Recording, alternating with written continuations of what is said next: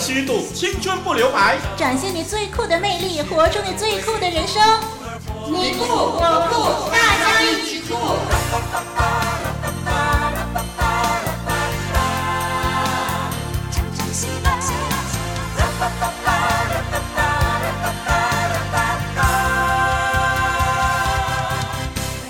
朋友，我是你的好朋友丽文，在大家一起酷这里呢，忠实的守候着你，希望呢你也守候着我们的节目哦。听众朋友你好，在大家一起酷的这个环节中呢。林老师再一次和您见面了。哎，林老师，你最喜欢的是什么颜色呢？林老师最喜欢的是蔚蓝色吧？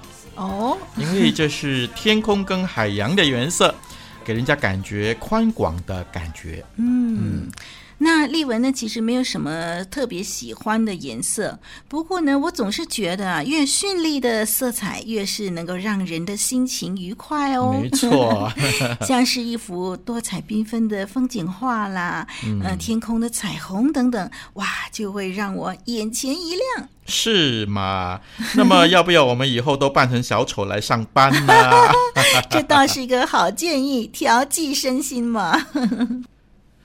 其实不久以前，在德国中部富尔达河畔的罗滕堡，呃，正好举办了编织色彩罗滕堡的活动。嗯，啊、呃，我想如果听众朋友也和丽文一样喜欢绚丽的色彩的话呢，那么你一定会喜欢德国所编织的多彩之城。你是说把城市刷上颜色吗？没错，是赋予这座城市呢许多的颜色。哦，呃，但不是使用什么样的颜料了，嗯、而是。真的用编织的方法哦，啊，也就是说，人们用七彩毛线编织成大小不一样的各式的套子，嗯哼，那么套在灯杆上啦、扶栏上，或者是交通讯号牌的上面等等一些的地方。嗯那么主要呢是给单调的金属穿上色彩外衣啊，也为城市增添了一缕的美色。嗯，丽文倒是有听说过这种用毛线编织物包裹街头景观的做法。真的？嗯，这在欧美各地呢似乎是很流行的。对呀、啊，而且呢也已经发展成为一门独特的街头艺术了。嗯，没错。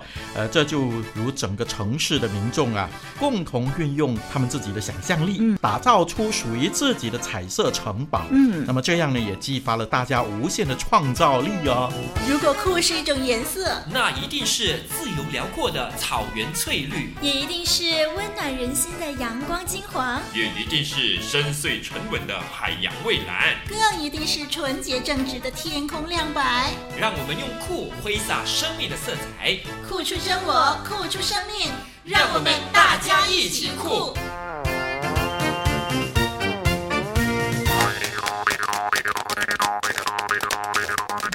是上帝创造的吗？人是猿猴变的吗？还是上帝创造的？宇宙是怎么形成的？生物是进化而来的吗？真相只有一个，揭开真相，认清事实，最真的证据，最酷的事实。刚才我们跟听众朋友分享了由人们亲手打造的多彩城市，那现在呢，我们又要跟您分享一个由上帝亲手设计的美丽世界了。没错。那么这个美丽的世界啊，可比刚才的城市丰富多了。哎，从大家一起酷的这个节目的开播以来啊，我们就一直在探讨这个世界的由来。嗯，那么也从中呢看到了无尽的宝藏。那么现在呢，我们要再一次的给这一段的旅程带领听众朋友走入一个洪荒世界。好，那么一般描写恐龙的故事和科幻电影，作者和编剧们呢，大都是会描绘。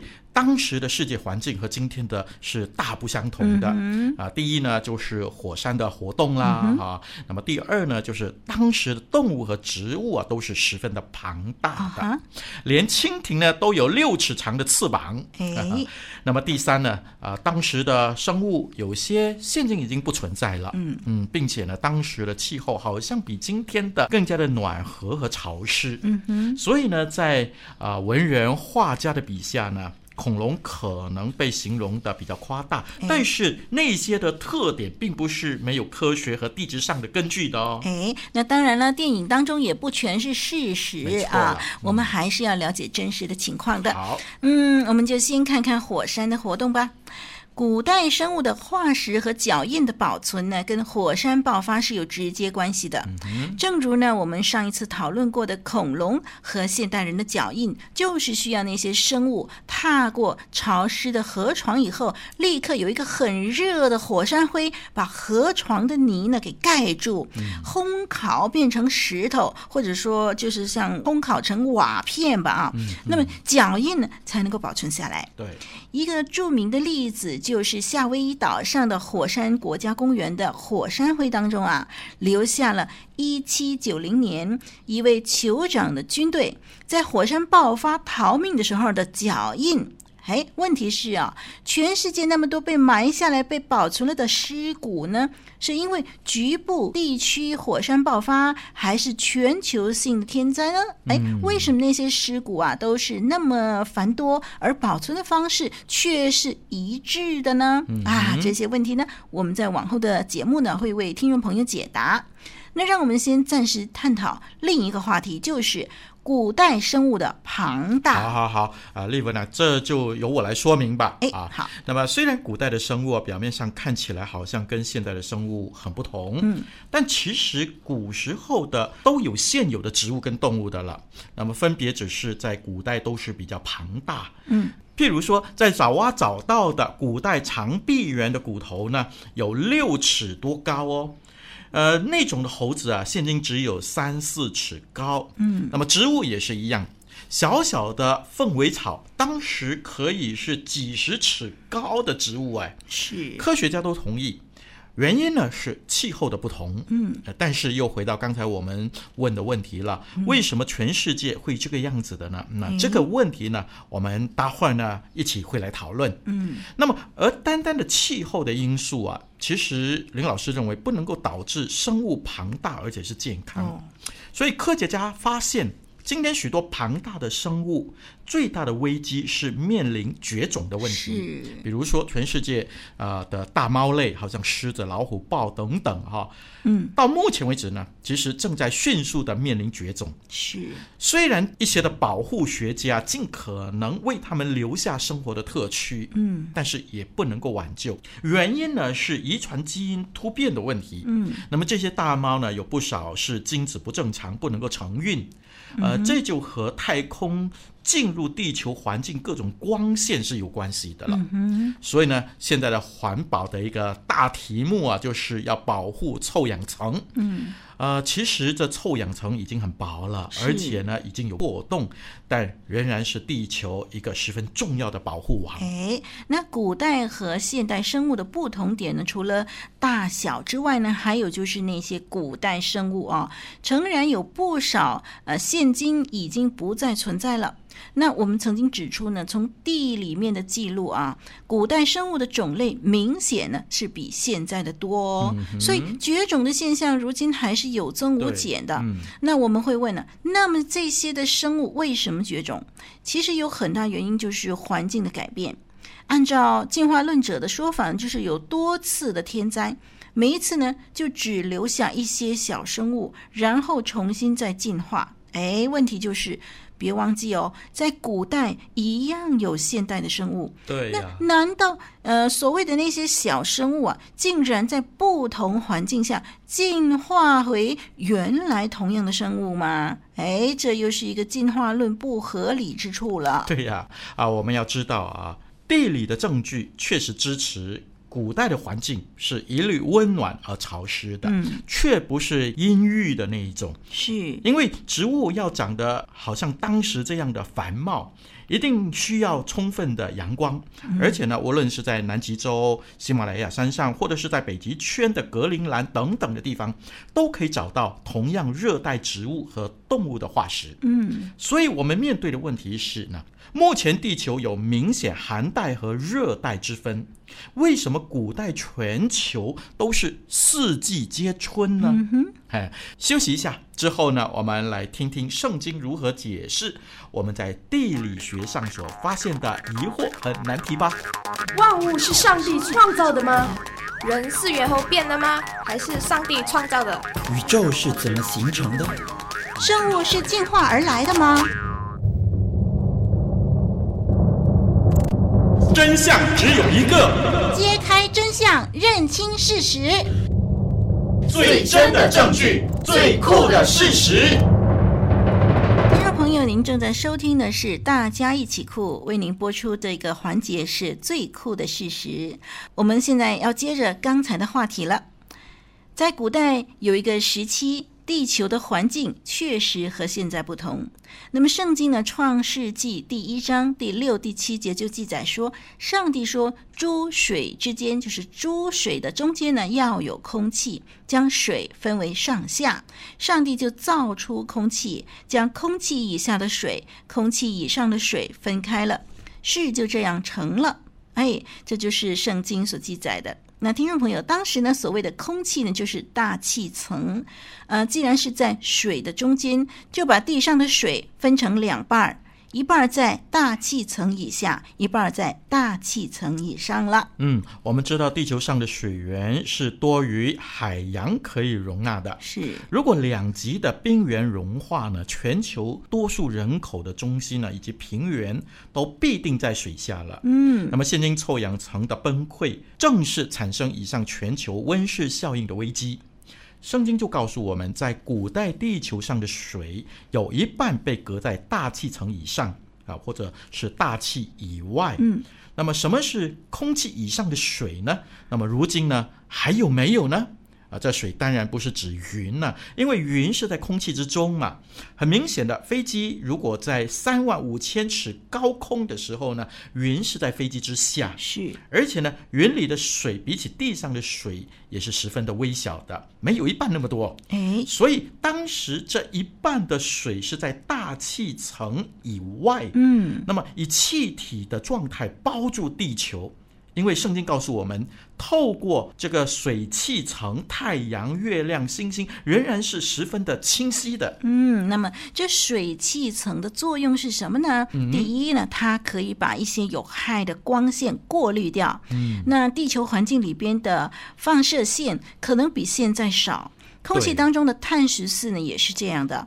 那这样呢，遗传基因的突变啊，我们曾经指出，所有的突变都是呃有害于生物生存的啊。嗯、那么，遗传基因的突变和促进衰老的因素呢，都比现代少。真是太好了。所以呢，嗯、我们就可以看到《创世纪》五章记载的啊、呃，我们的这些的祖先呢，啊，他们平均的寿命是九百多岁。这个寿命呢，在《创世纪》十一章里头，我们就看见，哎，突然间。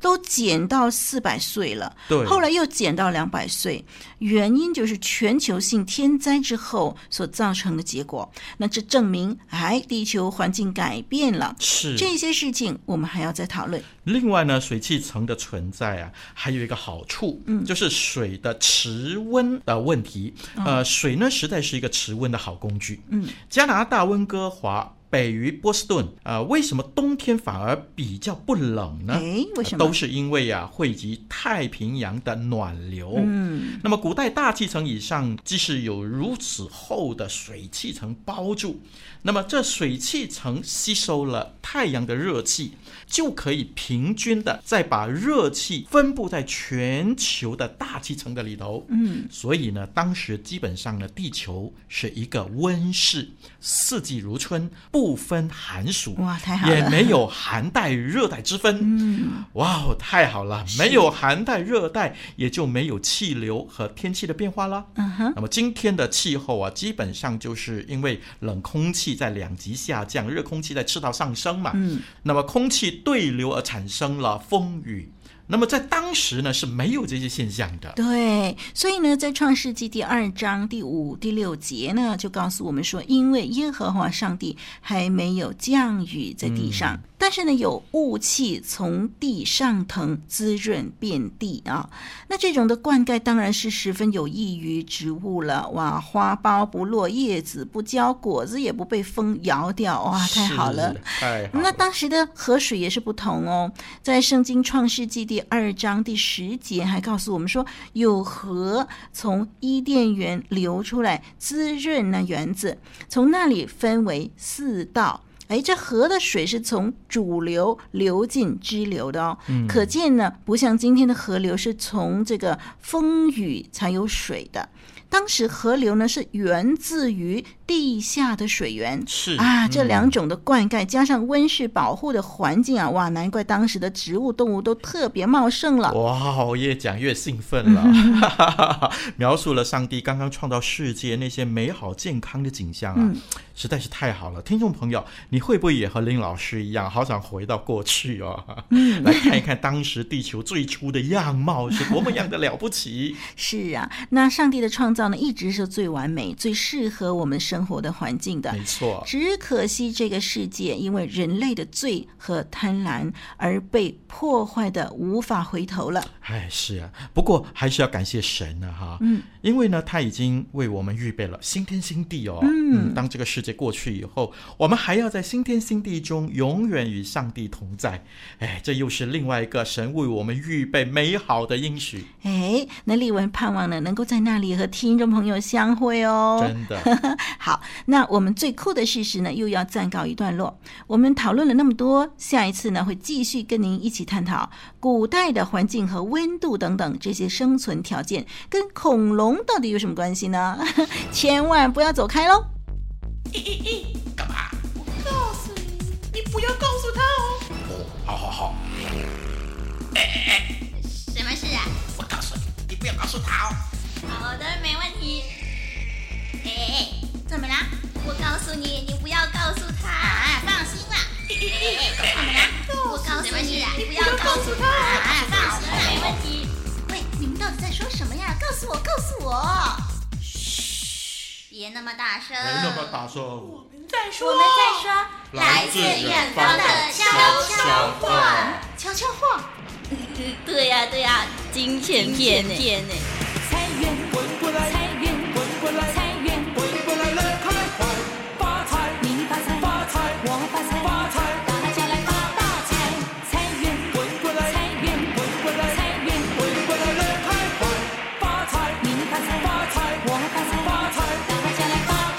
在我们的节目中呢，请来许多不同地区的人分享他们不同的景况和生活的心得。嗯，那么今天呢，我们请来马来西亚二十二岁的文斌，他要和我们谈谈他在当地生活的情况。好，这时候我们一起进入悄悄话金钱篇。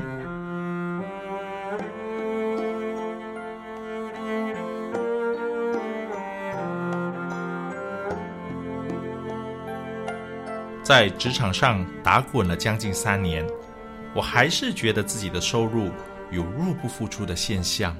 这年头，物价都在高涨，只要稍微买一些自己喜欢的东西，当月的薪金就所剩无几了。许多时候，看见自己喜欢的东西，尤其是电脑、电话、电子等类的产品，很多时候看了非常喜欢。心痒痒的，却不敢买，实在是折腾人。我尝试过使用信用卡购买自己想要的东西，结果付上了惨痛的代价。将近一年的时间，我都必须把收入的一半用来偿还卡债，根本没有多余的钱去做其他消费。所幸那一年里，生活中没有什么意外事故。导致我必须维修或赔偿，不然我也许就得向朋友或家人借钱了。我觉得目前单身的我尚且入不敷出，将来何以养家活儿？因此，如今的我学习固定储蓄，并学习克制自己，不随意购买预算以外的事物。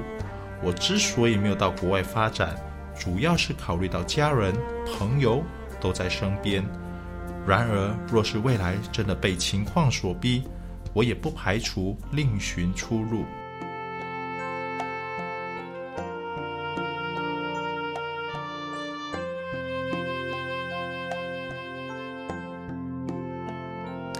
哇，这个钱不够用这四个字呢，不单单是在收入少的人身上发出，也常常是挂在收入多的人的口中哦。丽文就发现啊，哎，收入多，预算就会很多，最后呢，不管你有多少钱呢，始终会觉得，嗯，自己还少一件衣服，少一台电脑，哎，少一台手机什么的，实在呀，哇，真的是呀，理财要有道哦，要多多的思考哦。对。那我刚才呢，我就听了这个文斌所分享的呢，我就觉得说，哇，这个用信用卡购买自己想要的东西真的是很危险啊！是，还有呢，嗯，他有两个东西呢，是让我们可以学习，也就是说，他说他规定自己固定储蓄。第二就是不随意花预算以外的东西，哎，固定储蓄跟不随意花预算以外的东西，这个是不管你钱多钱少的人呢、啊，都应该遵守的。那你一定有钱剩了。是啊，入不敷出呢，绝对不能够用信用卡来填补日常之需啊，因为这只会让自己越陷越深的。嗯、呃，像刚才文斌所说的，他其实在说开源节流的方法啊。是是，如果我们做不到开源的话呢，我们一定要节流啊。因为文斌他没有说到他的收入有多少啦，所以对他的生活的现况，我们也其实很不详细。所以呢，如果在我们的中间有听众朋友想要让我们更了解你，或者是我们给你更好的建议的话呢，希望你可以来信和我们分享。希望到时候可以写得更详细一些，那么我们就尽可能可以分享我们的建议了。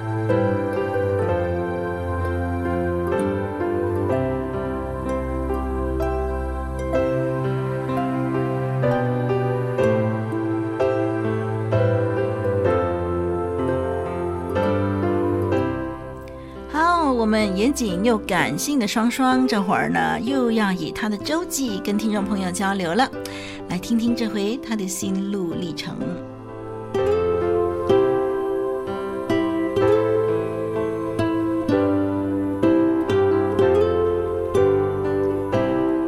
三个月的时间，我终于把一部名为《同一》的韩国连续剧观赏完毕。看着跌宕起伏的故事情节，我的心也深深地被故事中女主角不畏艰难、坚守正道的精神所吸引。故事描述一个出身贱民的女孩在古代宫廷中的生活，她总是平易近人的讨人欢喜。虽然很努力地完成手上的工作，但心里也常常希望自己被人瞧不起的贱民身份能有所改变。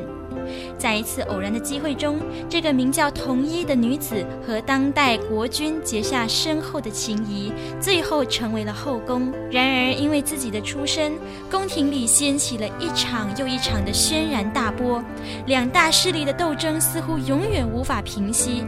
过程中，同一却能以她的睿智和善良辅佐国君，化解了许多仇恨。他在各方面做出的牺牲，也叫许多人深受启发和感动。他更体恤人民的需求，与人民建立了亲密的关系，使他和当代国君深得民心，使她的丈夫成为了多年来最贤能的君王，并且下一代继位的国君也以他们为榜样，治理万民。这部连续剧有一个完美的大结局，它也告诉我们一个道理。虽然在人生的道路上几经波折，但只要活出最贞洁的操守，最后胜出的必定是正义的一方。在观赏这部连续剧之后，我心中有许多感慨。同一的事迹，他的节操一直停留在我脑海里，但是我却有了另一番的体悟。故事中表达的是童一生前完成的许多伟大的功业，他的宽宏，他的善良，他的谦卑，他的智慧，让许多人因他改变，这些都没有错。要是每个人能效法他的行为和他爱人的心，那么这个世界将会多么美好。然而呢，我却看到了另一个层面。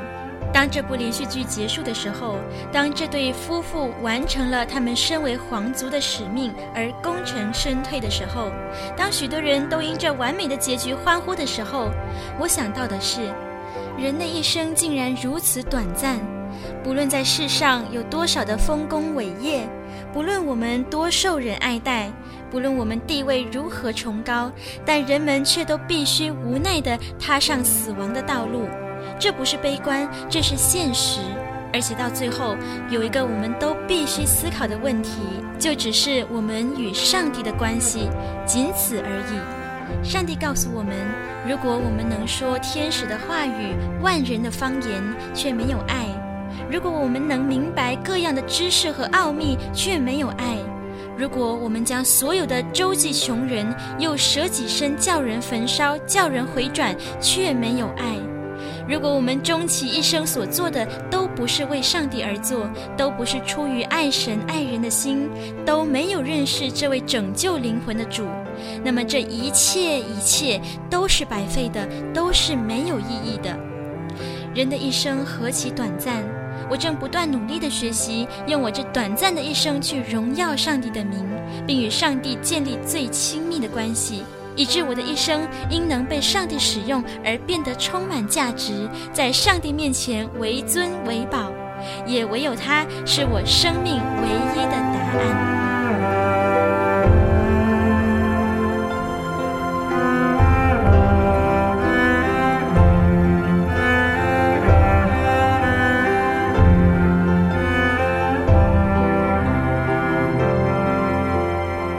哇，说的真好哦！生命有限啊，当生命呢来到终点的时候呢，我们要问的就是终站在何处，并且呢，这一生的道路是不是有价值哦？哎，听众朋友，你的答案又是什么呢？会跟双双一样吗？哎，其实林老师呢非常佩服许多的历史伟人，也佩服许多啊、呃、表达啊、呃、那种美好人性中的真善美的人。嗯，而常常呢为他们感到很遗憾的一点，就是在他们短短的今生的里头呢，他们得了美名。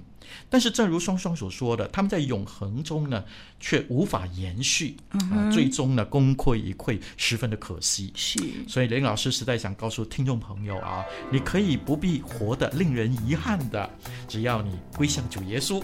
哎，希望听众朋友给我们也给自己一个机会吧，让林老师可以和你分享永恒福音的机会。一个为您展现超级棒的心灵交流，一个与您追求真正酷的节目，大家一起酷。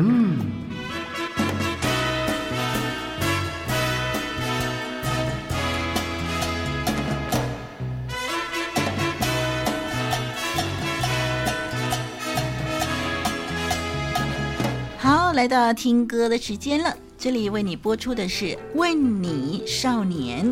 嗯，歌词说：“曾否你是一位青涩的少年？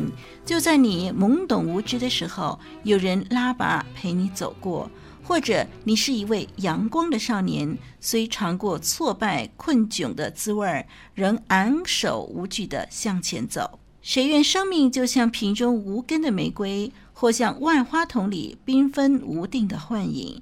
只怕青春会留白，就留意涂鸦与挥霍。”年少飞扬的心，一天天枯萎。谁能掌管生命，使它美丽如彩虹？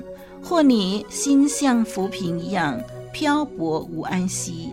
若要明天会更好，心灵如迷羊有归路。如何你我才是翩翩的美少年？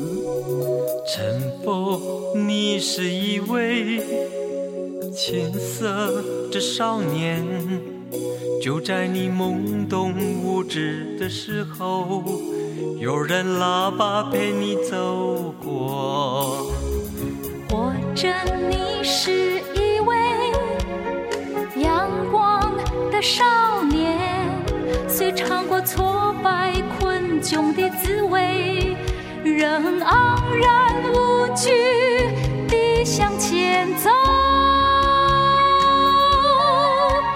谁愿生命就像瓶中无根的玫瑰，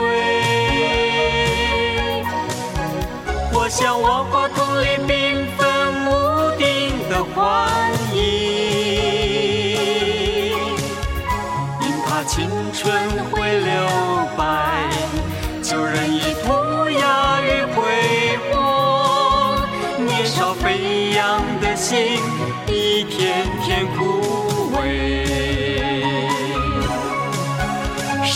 掌管生命，使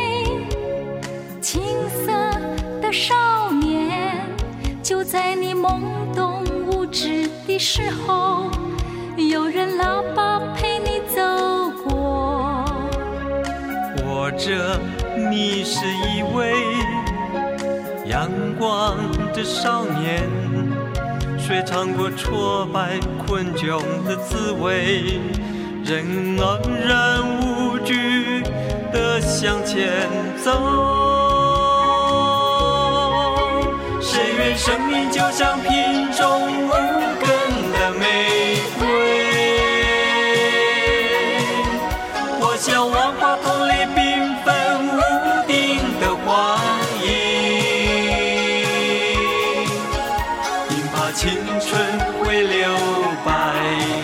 旧人已涂鸦与挥霍，年少飞扬的心一天天枯萎。谁能掌管生命是它美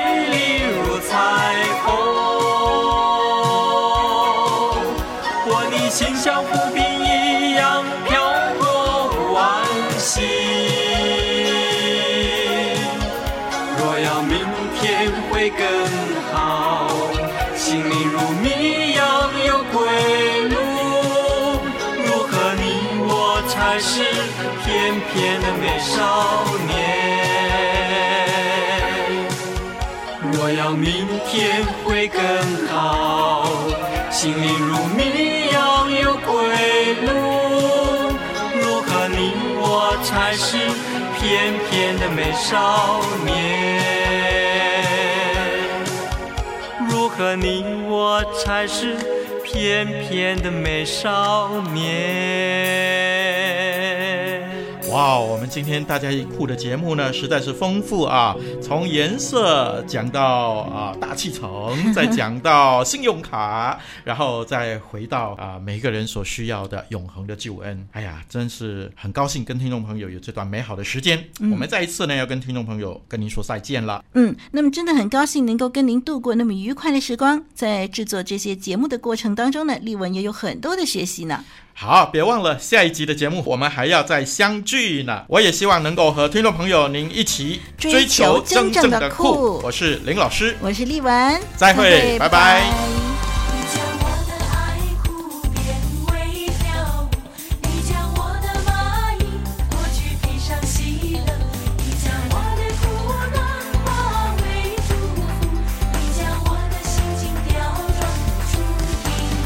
活水之声。和你一起探索最酷的人生。